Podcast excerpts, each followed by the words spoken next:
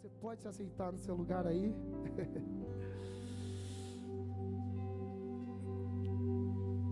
É, esse período é um período onde nós entramos com muito temor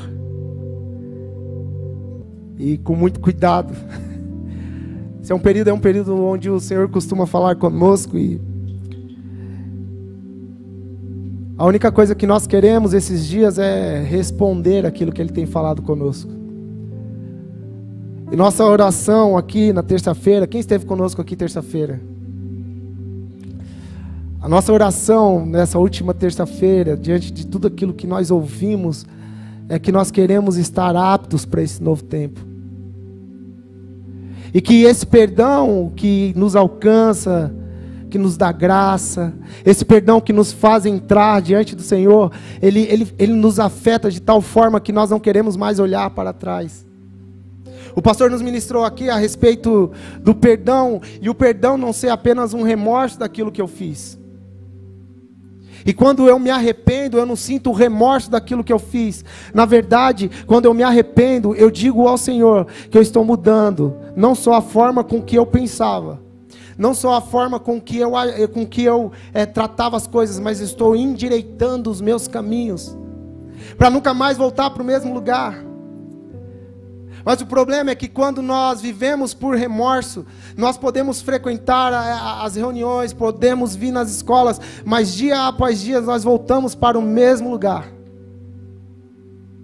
Então o pastor nos ministrou aqui que a misericórdia do Senhor, a graça do Senhor e o perdão do Senhor, quando nós os entregamos, não nos faz voltar para a mesma condição, mas nos dá força, ânimo e coragem para prosseguir para aquilo que o Senhor tem nos chamado.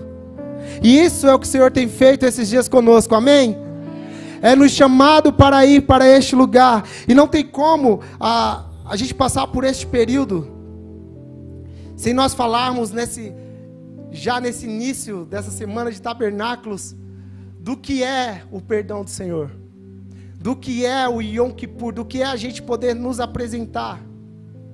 Em Levíticos capítulo 23, do 24 ao 36, o Senhor estabelece é, é um memorial, esta festa, chamada Festa de Tabernáculos. Levíticos 23, do 34 ao 36. Vamos ler juntos? Fala aos filhos de Israel, dizendo: Deste mês, se, ao Senhor, sete dias. Próximo. E o primeiro dia.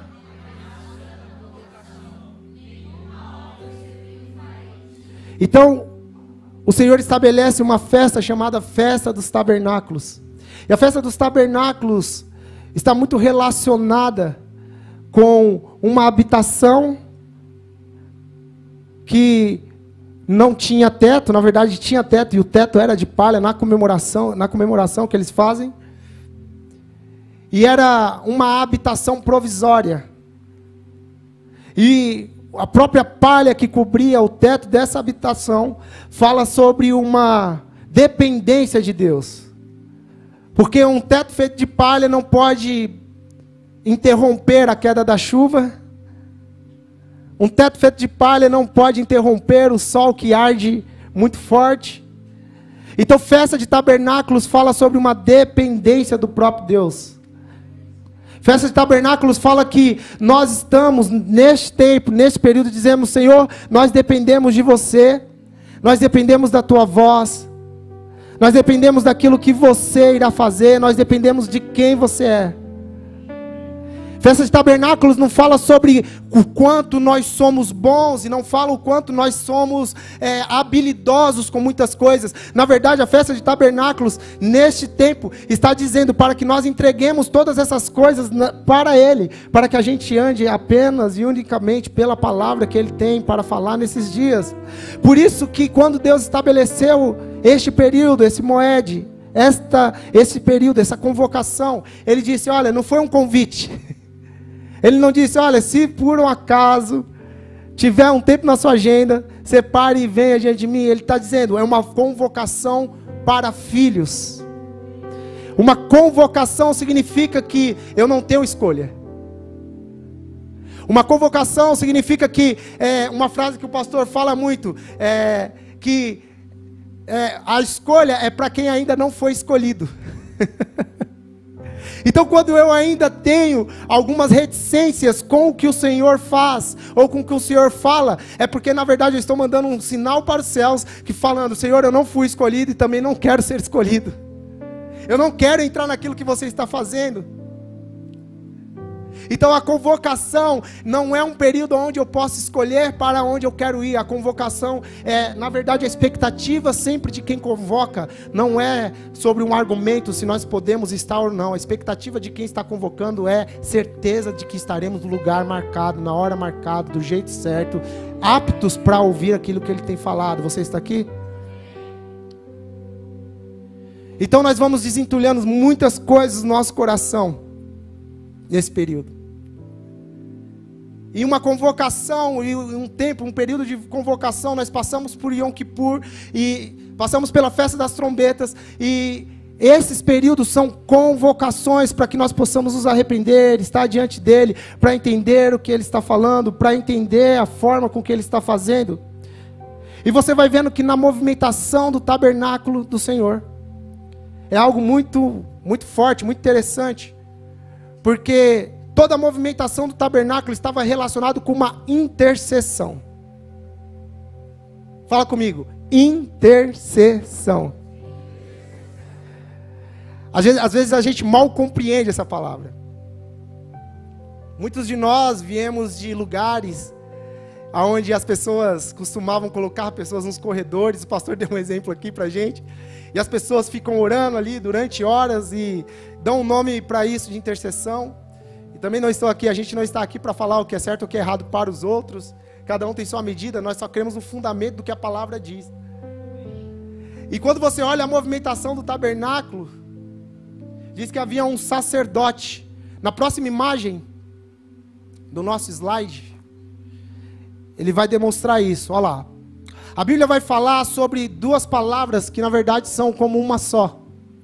E essa palavra você vai encontrar no versículo de Romanos, capítulo 8, versículo 26. Livro de Romanos, capítulo 8, versículo 26. Quando ele fala que o Espírito Santo intercede por nós, sobre maneira com gemidos inexprimíveis. Essa palavra intercessão vem da palavra uperetuchano, que significa interceder por alguém. E ela tem uma variável da qual ela faz parte, que significa entuchano, que significa iluminar uma pessoa, afetar uma pessoa ou algo, ou orar, pedir por alguém. Então, a intercessão não é só quando nós levantamos as nossas mãos e oramos dizendo que estamos intercedendo por alguém. A intercessão nos, nos coloca em um lugar. E esse lugar nos faz interceder por alguém. É como se é, existisse alguma coisa na estante que está muito um pouco mais elevada da altura de quem precisa daquilo e você fez, fosse o canal ou a ferramenta para pegar esse objeto e entregar na mão de uma pessoa. Amém? Então o que é intercessão? Intercessão é quando nós já somos maduros o suficiente ou já crescemos em autoridade e agora podemos e sabemos aonde encontrar ou por que interceder, com, como interceder e por que interceder. E é interessante porque essa palavra intercessão, ela tem um peso maior do que apenas oração. Existe uma palavra chamada em teses, que é uma entrevista. E quando vamos ao Senhor, geralmente nós vamos com o pacote pronto. Geralmente oramos por pessoas porque nós queremos, nós somos afetados por um sentimentalismo. Então, vemos pessoas e nós vemos que essas pessoas estão num mau período ou está acontecendo alguma coisa e vamos e oramos pelas pessoas e queremos tocar em pessoas e queremos fazer um movimento e muitas vezes o Senhor não responde. Quem já passou por isso aqui? Eu já. Porque às vezes somos movidos por um sentimentalismo e achamos que o Senhor, o Deus das Escrituras, se move por nosso sentimentalismo. ele se move porque eu decidi que eu ia fazer alguma coisa por alguém, quando na verdade ele não está fazendo nada por esse alguém. O pastor dá uns exemplos aqui que eu acho. É, todas as vezes que fala de intercessão, ele fala: Ó, oh, cuidado onde vocês vão colocar a mão. Porque muitas vezes você pode entrar, estar entrando numa briga que não é sua, é de Deus. Você já imaginou você interceder por algo que o Senhor não pediu para você interceder? Você colocar a mão em algo que o Senhor não te autorizou você orar? Você orar por aquilo que o Senhor está fazendo, repreendendo o inimigo, repreendendo o demônio, mas na verdade quem está promovendo aquilo para causar alguma coisa é o próprio Deus. Entendeu? Intercessão acaba sendo algo um pouco mais elevado, mais alto que aquilo que nós que nós entendemos como intercessão. Então, quando nós falamos sobre intercessão, falamos sobre esse período. Diz que existia um sacerdote, um sumo sacerdote. E esse sumo sacerdote era encarregado por estar diante do Senhor é, e ministrar o povo. E, o que, e como era a movimentação desse sumo sacerdote? A movimentação desse sumo sacerdote estava relacionado com ele pegar o sangue de um animal que tinha acabado de ser sacrificado e diante do Senhor e aspergir esse sangue no propiciatório, que era nada mais nada menos do que a arca do Senhor que ficava no Santo dos Santos, a tampa da arca que era feita de ouro puro. Olha lá, ó. Quando isso acontecia, quando alguém transgredia a lei do Senhor. O que é transgredir? Se rebelar, transgredir, revoltar, transgressão contra a nação, transgressão contra Deus, culpa de transgressão, castigo por transgressão e oferta por, por transgressão. Então, quando a nação transgredia uma lei de Deus, era necessário que houvesse um intermediador. Então, o que é intercessão? É alguém que está intermediando um caso, um advogado, como exemplo. Um advogado, quando ele está intermediando, ele tem o cliente e tem a acusação. E ele precisa fazer um intermédio para que o cliente dele seja absolvido. E o que o, o sacerdote fazia? O, o povo havia transgredido contra o Senhor, seguido as suas idolatrias, feito aquilo que eles achavam que era bom e que na maioria das vezes não era bom. Mas a cabeça deles era bom. Igual a gente. E aí diz que chegava nesse tempo, eles levavam um animal, esse animal era morto. E você vai ler em Levítico que a ordem do Senhor para o sacerdote era que matasse esse animal e pegasse o sangue desse animal e levasse até os santos dos santos. Diz que ele aspergia este sangue, esse sangue na tampa do propiciatório e se Deus fosse propício, o sacerdote estava bem. Mas se houvesse alguma coisa que o intercessor tivesse feito contra o Senhor, o perdão não ia, não ia ser liberado. E na maioria das vezes o sacerdote era morto. Então, quando, quando o sacerdote fazia um bom trabalho, ele saía daquele lugar e ia de novo para o altar, aspergia o sangue nos quatro chifres do altar, e aí era um sinal que o Senhor havia perdoado o povo. O que, que, que, você quer dizer isso, Fernando, com isso, Fernando? Porque intercessão, a, a pessoa que quer interceder, nós queremos estar no lugar de intercessão, nós precisamos entender que somos intermediadores. É uma pessoa que compreendeu o Senhor, as leis do Senhor, como o Senhor opera, e agora ele vai intermediar alguém que está fora do plano, fora daquilo que o Senhor estabeleceu. E isso é ser um intercessor. Então, o intercessor, quando você olha para as Escrituras e quando você olha para aquilo que era a movimentação do tabernáculo, você vai ver que o intercessor ele tinha que lidar com pacto. E todas as vezes que um pacto era quebrado, ele, ele tinha que ter autoridade para ir diante do Senhor e falar: Senhor, a tua palavra diz, perdoa. Ele ofereceu um sacrifício, perdoa. Ele ofereceu o sangue, perdoa. Então o Senhor olhava para aquela situação e falava: Ok se você, que é meu intercessor, o meu sacerdote, está clamando por ele, então eu irei perdoá-lo.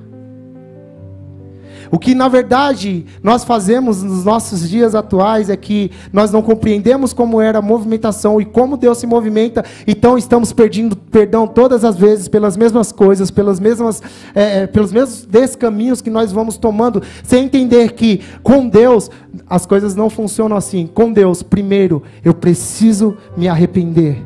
Com Deus, primeiro eu preciso sacrificar quem eu sou. Temos um sumo sacerdote na eternidade, de dia e de noite, as Escrituras falam, que está intercedendo pelos santos eleitos, mas depende de mim. Eu sou o sacrifício. Não existe mais animais, nós não vamos mais sacrificar animal. Diga amém. Ufa, não tem cheiro de sangue, a gente não vai sentir o cheiro de morte, só da nossa morte, né, pastora? A nossa morte.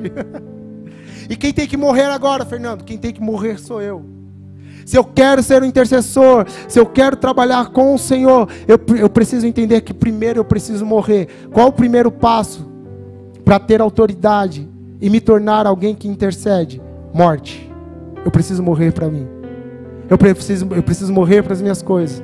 Eu preciso morrer para as minhas vontades e para as minhas inclinações. Você está aqui?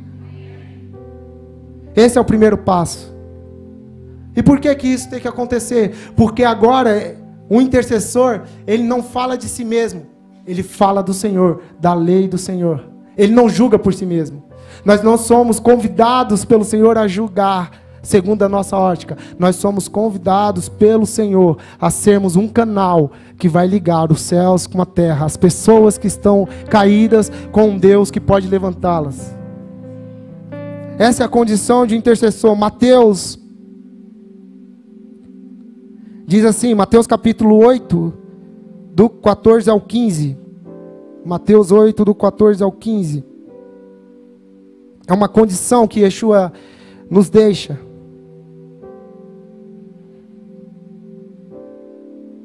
Diz assim: tendo Jesus. Mateus 6, do 14 ao 15, desculpa.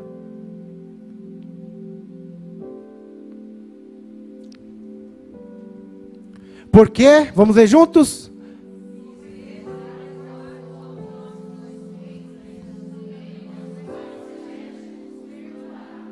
Como eu chego a ser perdoado pelo próprio Senhor neste caminho de sacerdócio?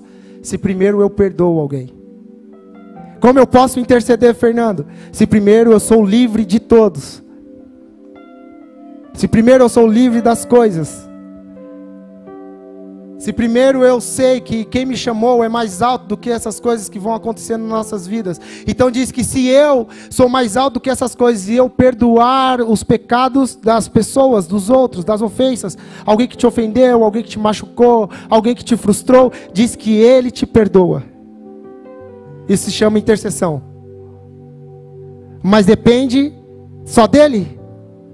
Depende de, no, de nós, do nosso coração, da condição do nosso coração. Você está aqui?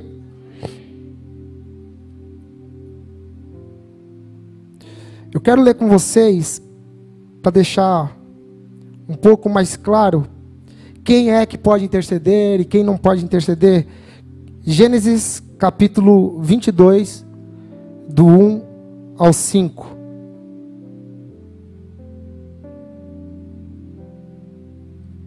Essa é uma passagem sobre uma continuidade daquilo que o pastor nos deixou na terça-feira. Gênesis capítulo 22, do 1 ao 5. Olha lá, vamos ler juntos? Depois dessas coisas, pôs Deus a Abraão à prova e lhe disse: Abraão, e este lhes respondeu: Eis-me aqui. Próximo. Teu único filho Isaque, a quem amas, e vai-te à terra, oferece ali sobre um dos montes que eu te mostrarei. Próximo. Abraão de madrugada e tendo preparado o seu jumento, dois dos seus servos e a Isaac, seu filho, rachou lenha para o holocausto que Deus lhe havia. Próximo. Ao terceiro dia, erguendo Abraão os olhos, viu o lugar de longe. Então disse os seus servos: Com o e o adorado voltaremos. Então diz que Deus tem uma pergunta, ele tem uma, não é uma pergunta, ele tem uma ordem a Abraão. Fala, olha, Abraão, você está vivendo pela sua realização, porque todos aqui sabem da história. Abraão queria ser pai e tem aquela, aquela crise porque não sabia que se quem ia, ia ser o sucessor dele era o servo dele. E aí Deus fala com ele que ia dar um filho a ele, e aí ele tem um filho chamado Isaac. E diz que a partir dali ele começa a viver apenas pela realização, apenas fazendo banquetes, porque ele estava realizado. Então Deus chega para este homem, que é um homem de pacto, é um homem de altar, e fala: Abraão, foi muito bom aquilo que eu te dei. Eu vi você feliz, mas você se perdeu, porque eu perdi você para Isaac, seu filho. Então você vai ter que subir numa montanha, vai levar o seu filho. E ao chegar nessa montanha, você vai sacrificá-lo para mim. E diz que Abraão meio contrariado com toda aquela situação, pega o que tem que pegar e vai para este lugar, anda durante três dias, chega no lugar, vê o lugar, e aí ele fala para os seus servos: Olha, vocês fiquem aqui embaixo e eu vou sacrificar ao Senhor. Tendo sacrificado ao Senhor, eu volto de novo e, e a gente vai embora, beleza? Beleza. E ele sobe para sacrificar. Só que quando você olha para esse texto, você vê por que, que os servos de Abraão não subiu com ele? para sacrificar junto com ele. Eram servos. Talvez eram criados ali na casa de Abraão. E por que, que eles não sobem? Ele fala: fiquem aqui. E a pergunta para essa e a resposta para essa pergunta era porque talvez se aqueles homens tivessem subido junto com Abraão na hora de sacrificar o filho dele, que era uma ordem, não, foi, foi uma ordem. Ele não falou para Abraão: Olha, Abraão, se você quiser, ele falou: Não, eu, eu preciso do seu filho. Eu preciso que você leve o seu filho no altar. Talvez se aqueles servos houvessem subido, eles iam interceder por uma situação que não se podia interceder. Porque Abraão entende de altar e Abraão entende de pacto. Abraão sabe o que o altar significa.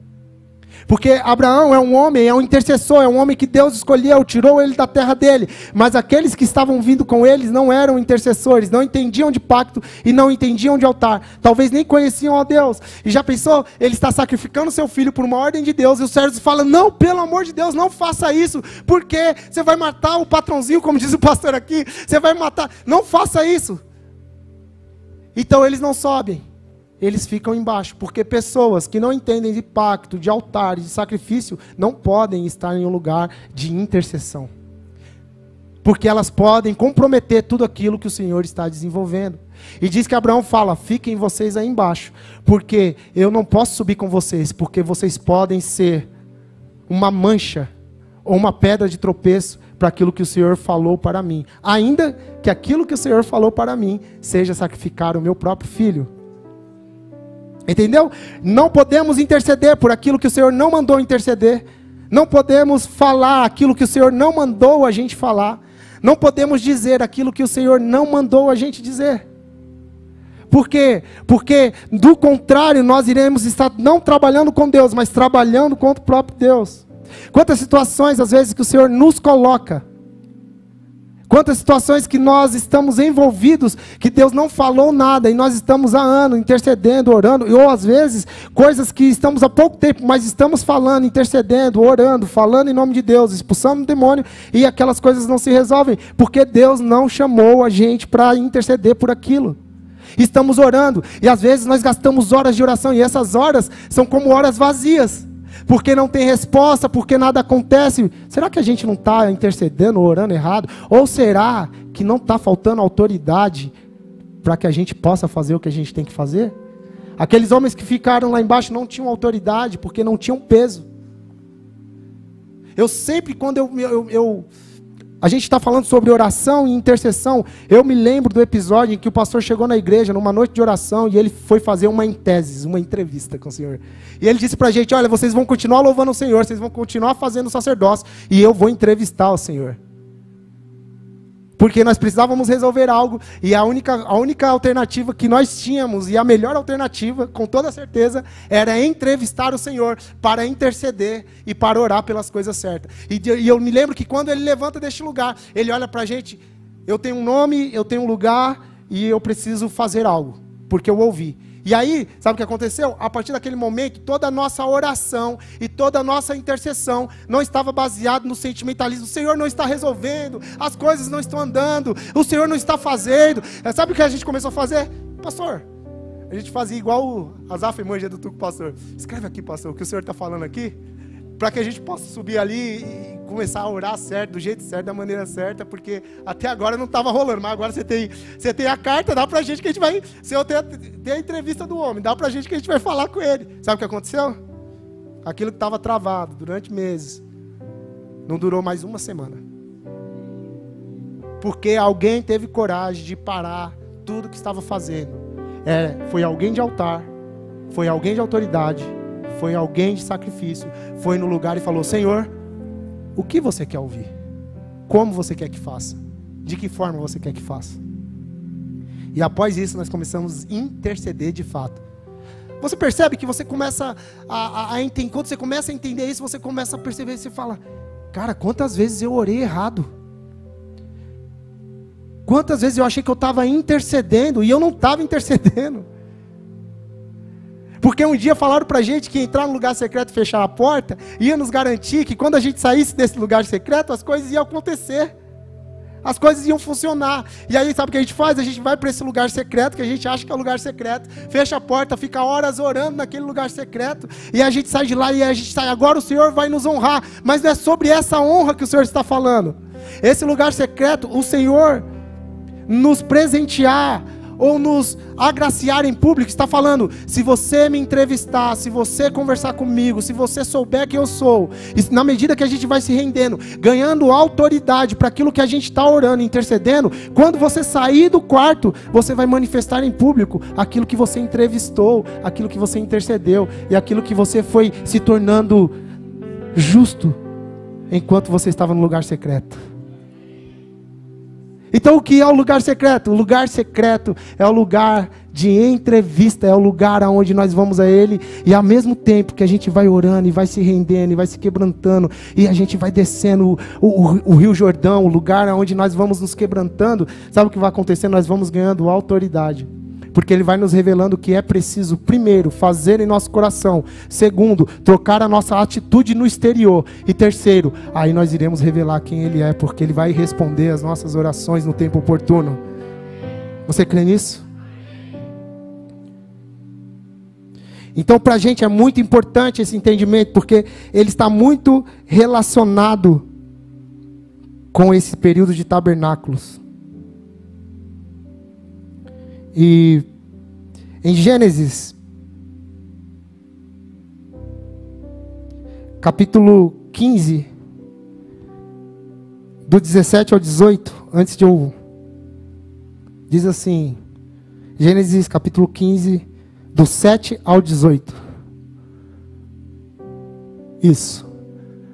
Disse-lhe mais: Eu sou o Senhor que te tirei de Ur dos Caldeus para dar-te herança Pergunta-lhe Abraão, Senhor Deus, como saberei que te hei de possuí-la, a terra? Respondeu-lhe, toma-me uma, uma e um, para qual de três anos uma rola e um pombinho. Ele tomando todos esses animais, partiu-os pelo meio e lhe pôs em ordem as umas de frente às outras, e não partiu as aves. Aves de rapina desciam sobre os cadáveres, porém Abraão as enxotava.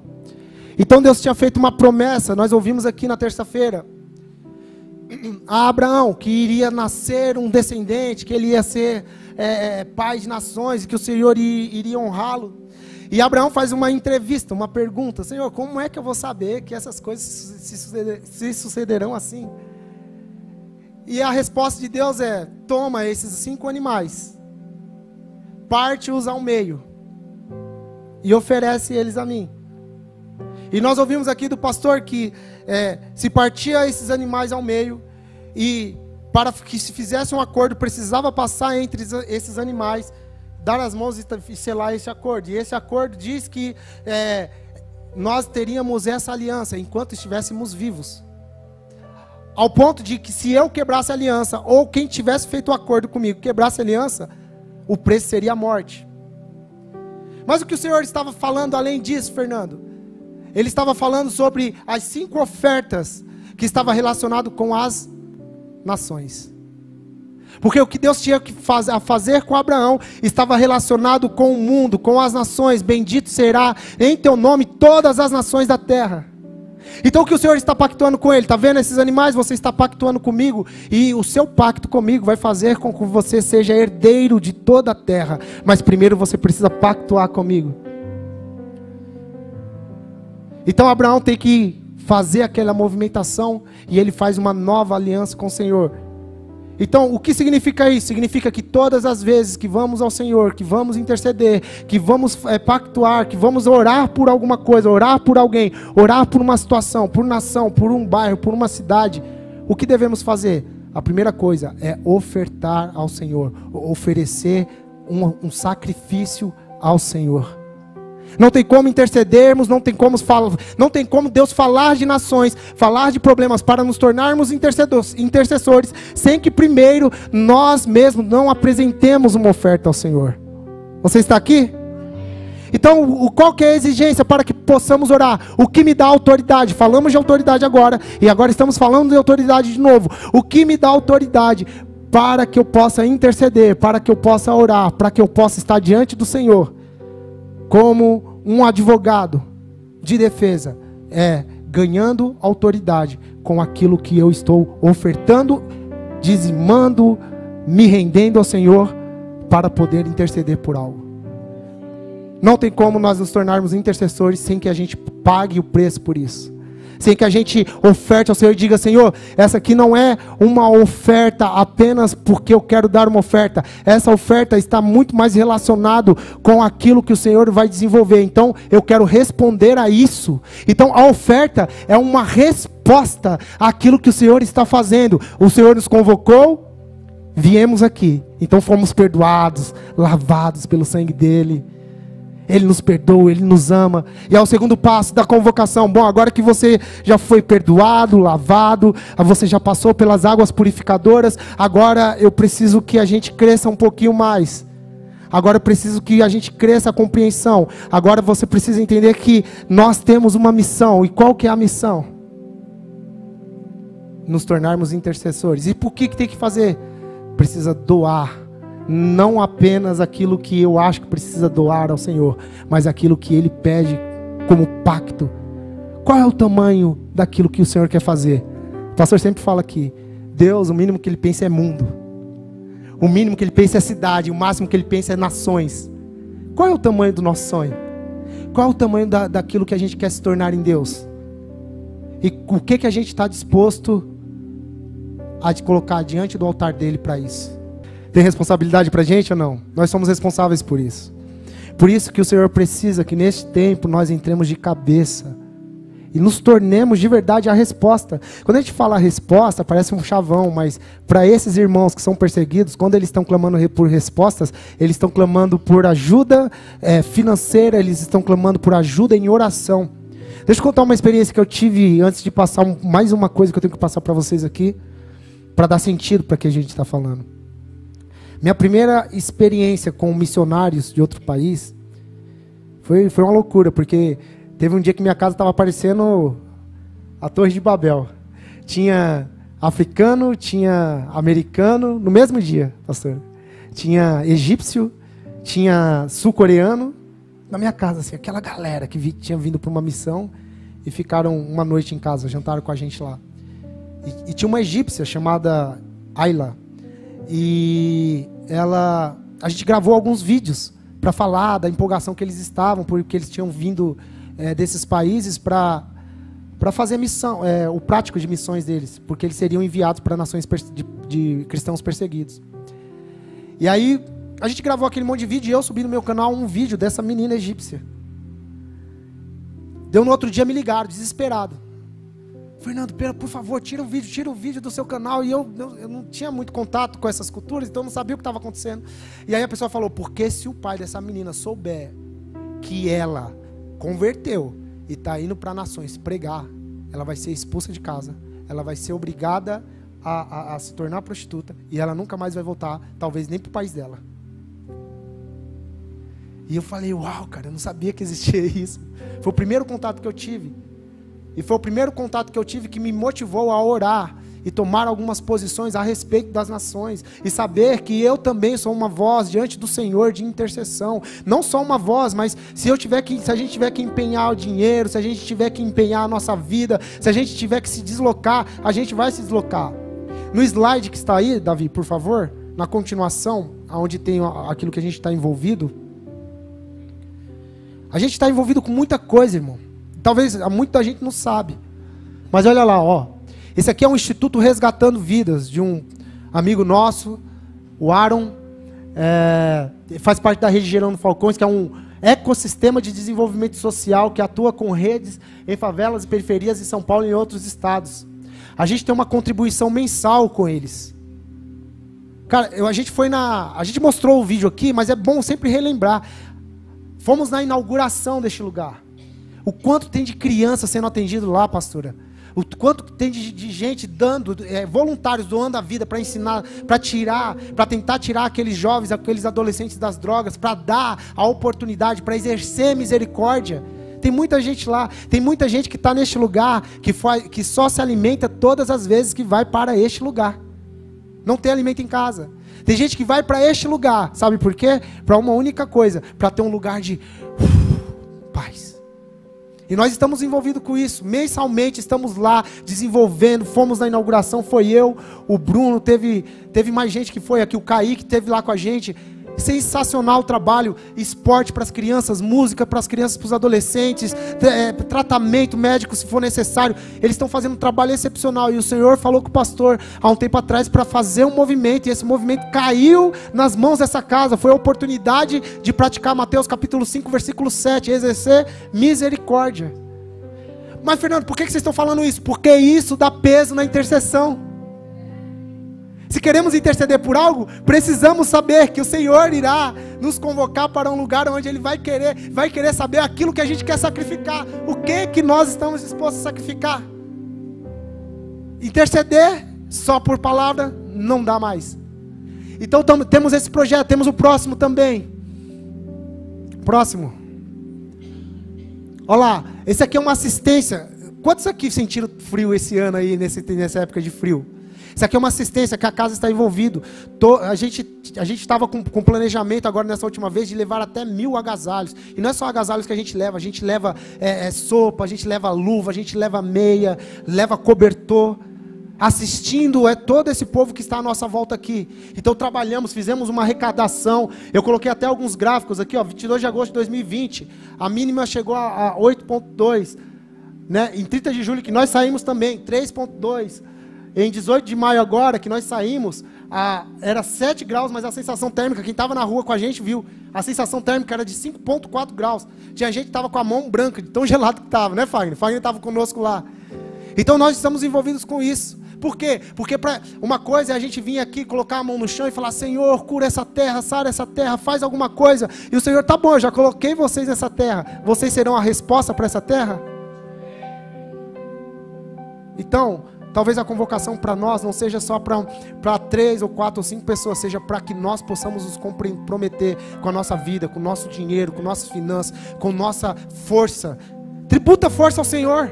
Ah, Fernando, eu não tenho como dar esse dinheiro, esse mês eu estou apertado, então vem ajudar a gente aqui. Vem separar o cobertor, vem, vem, vem carregar umas, uma cesta básica junto com o Rafael aí, imediato. Tem mais coisa, irmão. Não é só isso, não. Olha lá, ó. próximo slide. Isso aqui é a coisa mais sensacional que, que a gente está envolvido. Que é a missão Guiné Equatorial. Estamos iniciando a campanha do Guiné Equatorial. Na verdade, já iniciamos. Essa campanha consiste em adotar crianças e adolescentes para que eles tenham oportunidade de estudar. Você tem noção disso? A gente está trabalhando aqui do Brasil, às vezes a gente nem conhece quem está lá do outro lado. Estamos trabalhando para que uma criança possa passar o ano letivo inteiro na escola. Olha lá, o país ocupa o, o, centésimo, o 144 posição uh, em 2014 no índice de desenvolvimento humano, né? uh, o IDH, da Organização das Nações Unidas. O, a ONU diz que menos da metade da população tem acesso à água potável e que 20% das crianças morrem antes de completar cinco anos. O regime autoritário do, no poder da Guiné Equatorial tem um dos piores registros de direitos humanos do mundo e consegue se manter como, a pior do, como o pior do pior no ranking de pesquisa anual do Freedom House de Direitos e Políticos Civis. Então o que a gente está fazendo aqui na Guiné Equatorial? A igreja está envolvida, a gente adotou quantos, quantas quase 70 crianças, que para eles é um milagre passar o ano inteiro, o ano letivo inteiro. Tem as fotos das crianças aí, ó, para a gente ver.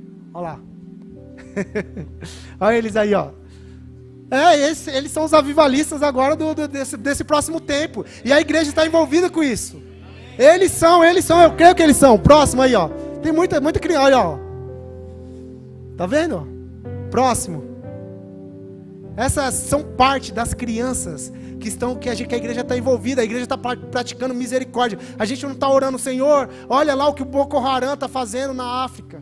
Olha lá o que Boko Haram está fazendo na Nigéria. Então estamos envolvidos, nós estamos. Interceder vai exigir tudo da gente. Vai exigir nossas forças.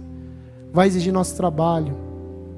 Vai exigir nossa grana, nosso dinheiro e isso vai nos dar autoridade. E sabe o que vai acontecer? Todas as vezes que nós orarmos ao Senhor e formos interceder por algo, Ele irá nos responder. Ele irá nos responder. Por quê?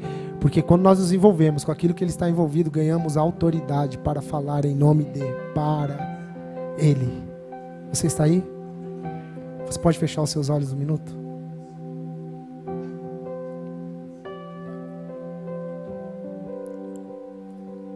A gente poderia falar mais umas três ou quatro missões que a gente está envolvido aqui, direta e indiretamente. Pessoas que estão sendo tocadas por essa casa. Mas eu quero agora, nesse, nesse, nesse momento, que você comece a dizer para o Senhor: Senhor, talvez eu. Talvez você se identificou aí, talvez você não esteja tão comprometido com o Senhor. Ou talvez você não seja uma pessoa de altar Talvez você está intercedendo e as coisas não acontecem, mas porque a autoridade não, você não tem autoridade, não tem peso. Então diga ao Senhor, Senhor, eu quero me comprometer com as tuas coisas, eu comprometo minhas finanças com isso. Eu comprometo minha vida com isso. Eu comprometo minha casa com isso. Fale isso para Ele. Que não vai ter mais desculpa, é uma convocação isso. Isso não é um pedido, é uma convocação. Mas só quem entende convocação é filho. Quem não é filho, dá desculpa, diz que vai, mas não vai, diz que faz, mas não faz, diz que chega, mas não chega, diz que cresce, mas não cresce. A convocação é para filhos. A Bíblia fala que tabernáculos é uma convocação para aqueles que entenderam que tem uma filiação nele, para aqueles que entenderam que já são libertos.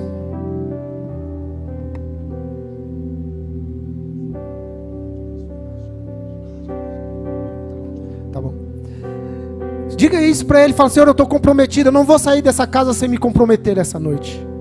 Eu não vou me comprometer só com os lábios. Na hora de chegar para a liderança falar: Ah, pastor, estamos juntos, parabéns. Não, não, não. Eu vou me comprometer. O que eu tenho que comprometer? Qual parte da sua vida ainda não está comprometida com a missão de Deus? Qual parte da sua vida que você tem orado? Existem pessoas aqui, talvez, que têm orado anos por alguma coisa, e você fala: Senhor, o Senhor não me responde. Parece que você não olha para mim, parece que as coisas não acontecem. Na verdade, Ele está esperando você em um lugar só. No lugar, esse lugar chama altar. É o lugar aonde nós iremos prestar conta sim, é o lugar onde nós iremos falar com o Senhor sim, mas é um lugar de aliança, de comprometimento, é um lugar aonde ele irá falar, ele irá nos dar planos, objetivos, metas, sonhos, aonde nós iremos não desenvolver a nossa vida de forma sentimental, mas desenvolver o plano dele. Para outros, talvez você está orando por muita coisa pela sua família e o evangelho não entra, e às vezes ele está esperando uma posição de autoridade, e é como se ele estivesse falando para a gente assim: quanto você está disposto a entregar no altar? Quanto você está disposto a colocar diante do Senhor? O que você está disposto? E o que ele já te pediu, como ele pediu para Abraão, que você acha, Senhor, isso aqui não dá, É um filho. Como é que eu vou entregar isso? Porque isso aqui é um filho. E talvez o Senhor está em silêncio, porque assim como para Abraão, quando ele pede, quando ele fala algo, ele já estabeleceu, ele só está esperando a gente no lugar. Ele só está esperando ter uma coragem de chegar e falar: Senhor, está aqui o que você me pediu. Vai me doer e vai passar na minha carne, mas está aqui. Sim, Senhor, nós essa noite nos comprometemos com tudo isso que tem sido que o Senhor tem falado conosco. Nós nos comprometemos, Senhor, e fazemos uma aliança essa noite. Que nós não sairemos do altar, Senhor, sem que nós possamos entregar tudo. E o tudo significa que nós iremos entregar o que você nos pediu, nem além, nem a quem. Aquilo que você falou, nós iremos correr essa noite. E nossa intercessão terá um peso maior nesse próximo período. E nossa oração terá um peso maior nesse período. Senhor, e a nossa voz será elevada, nós iremos elevar o nosso espírito e seremos conhecidos, Senhor, nas regiões celestiais por você. Por isso nos comprometemos, se comprometa com Ele. Fale, Senhor, esta é a noite, este é o, peri este é o período, essa é a dispensação, Senhor. Este é o tempo que os filhos irão se levantar, Senhor, como uma voz intercessória para este mundo. Esse é o tempo, nós profetizamos, Senhor, que esse é o período em que nossas vozes serão ouvidas, porque haverá filhos, porque haverá filhas com entendimento, com entendimento e com comprometimento. As nossas palavras vão sair do papel e se e tornarão fisicalidade, tomarão fisicalidade nesses próximos dias. Em nome de Yeshua em nome de Yeshua. Sim, Senhor. Convença-nos essa noite. Estamos aqui, Senhor. Eis-nos aqui, Rinene. Eis-nos aqui. Olha para cá. Nós iremos passar mais algumas fotos das crianças. Para que você. É, é muita gente, é muita. A gente está envolvido isso, é, isso, aqui é na África já também. É nesses lugares onde é, o IDH é muito baixo, essas crianças não têm acesso às vezes nem à água. Então a gente está envolvido com isso, olha lá. Ó. Esse aqui foi o presente, foi um casamento, né, pastor? Foi um casamento que foi feito, olha. Pode passando. Suco. Ah, parece uma coisa comum para a gente isso aqui, mas para ele isso aqui é um presente. Eles andam, o pastor está falando, eles andam horas para comer um prato assim. A gente tem isso aqui, a gente tem isso aqui na nossa casa. A gente vai lá na cozinha, prepara, faz e coloca na mesa. Eles não. Olha lá, ó. Comendo, cara. Ah, você é louco.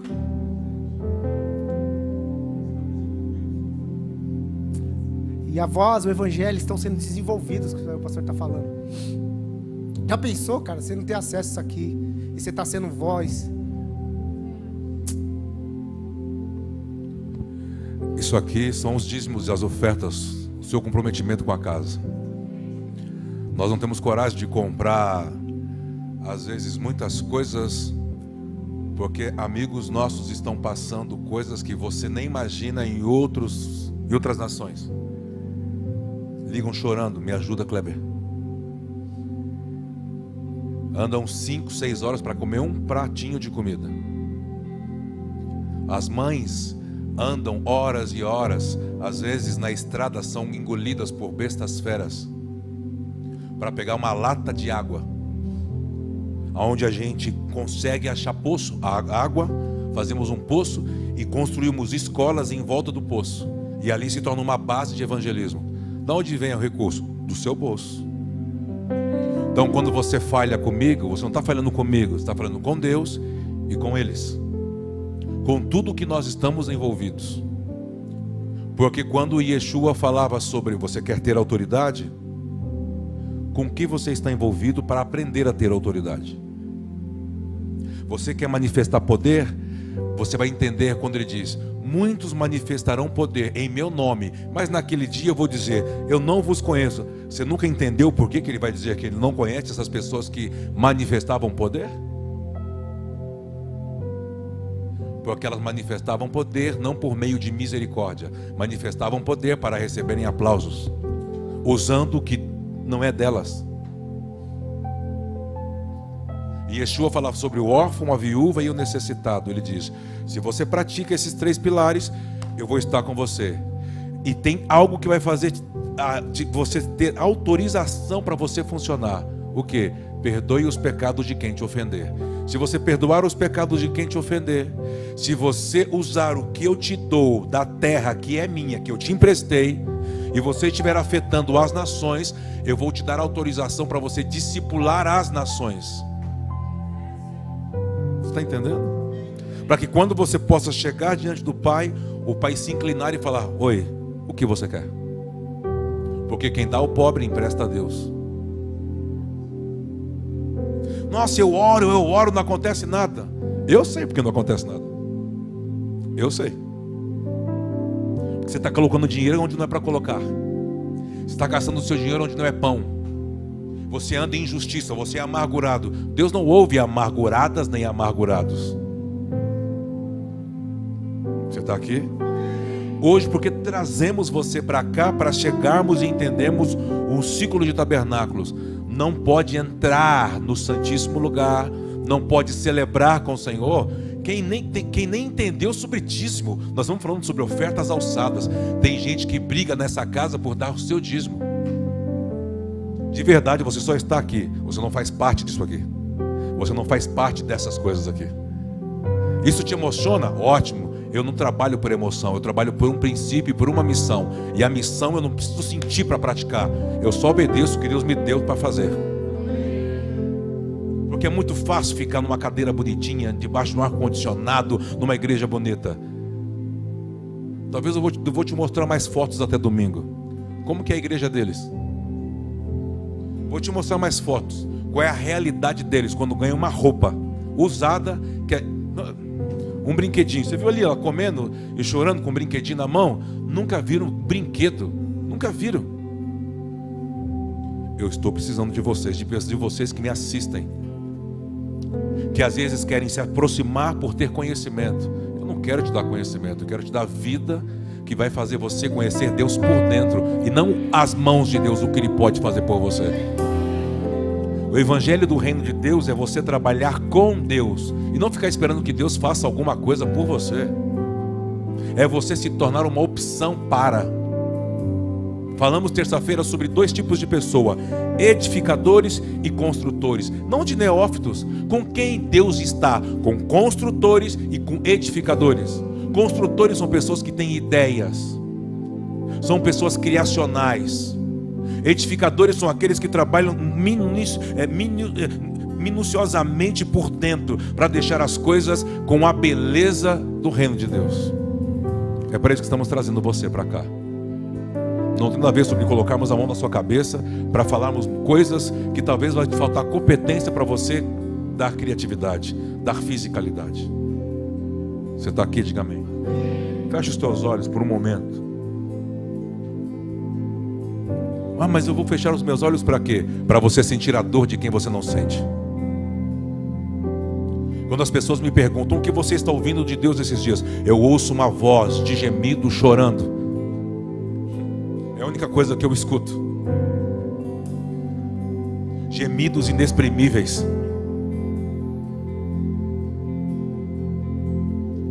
Gemido você sente dentro do seu interior?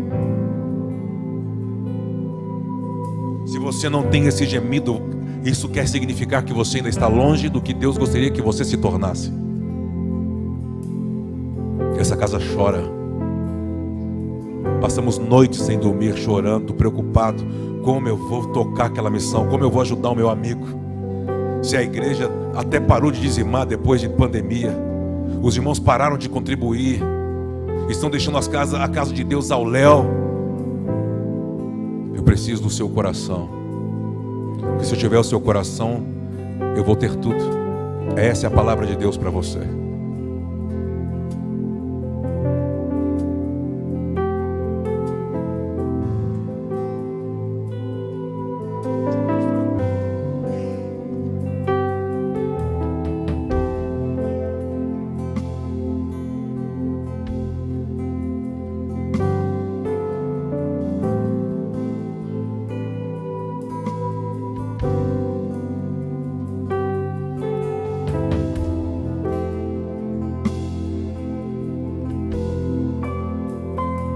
Talvez muitos de nós estamos inadimplentes com todas essas coisas que tem sido, que a casa tem feito, tem tocado, conforme a advertência do nosso pastor e profeta.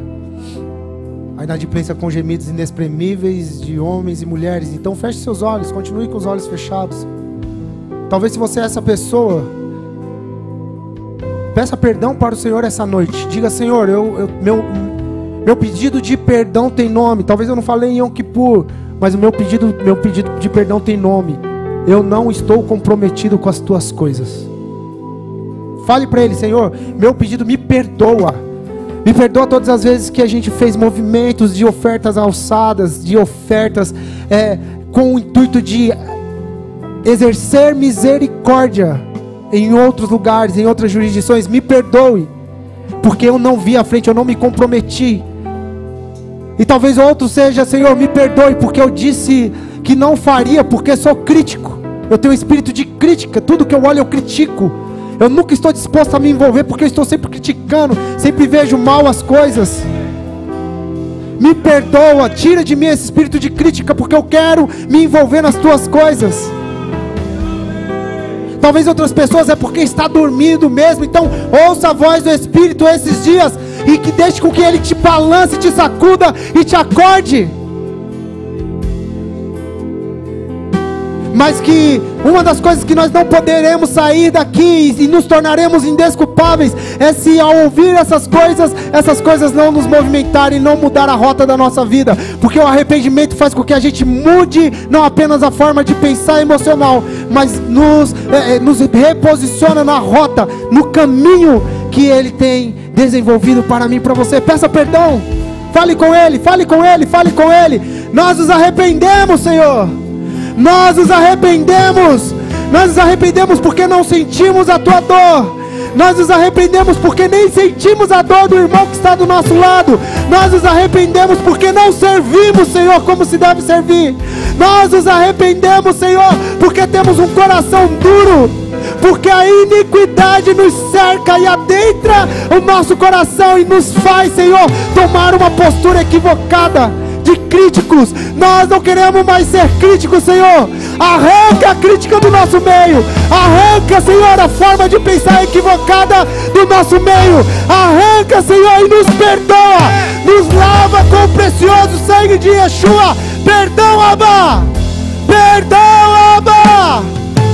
Nós iremos nos comprometer, Senhor, com a tua palavra, com a tua voz e com a tua missão, que é a igreja, a tecnologia que toca as nações, é a igreja do Senhor. E nós queremos estar envolvidos, Senhor, com a tua igreja, com a tua missão, exercendo misericórdia, amor, graça, favor, sendo uma voz para quem não tem uma voz, sendo uma voz para quem não pode gritar, Senhor. Que nosso comprometimento, Senhor, seja com você. Perdão, Senhor. Nos cobre com teu sangue neste tempo. Nós queremos ter autoridade, Senhor. E ter autoridade implica que nós iremos entregar, Senhor, os nossos caminhos a você.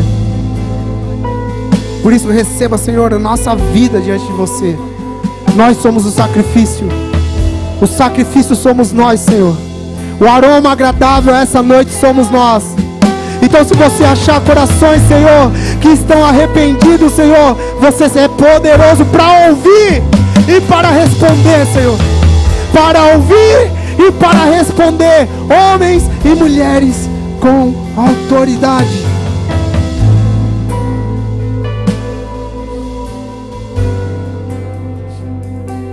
Por isso eu quero chamar você essa noite que entendeu tudo isso que está sendo falado, a se comprometer essa hora com as suas finanças. Não, não é possível que a gente vai ministrar todas essas coisas e nós ainda iremos continuar sentados em nossas cadeiras em um momento de pacto. Esse pacto é para filhos.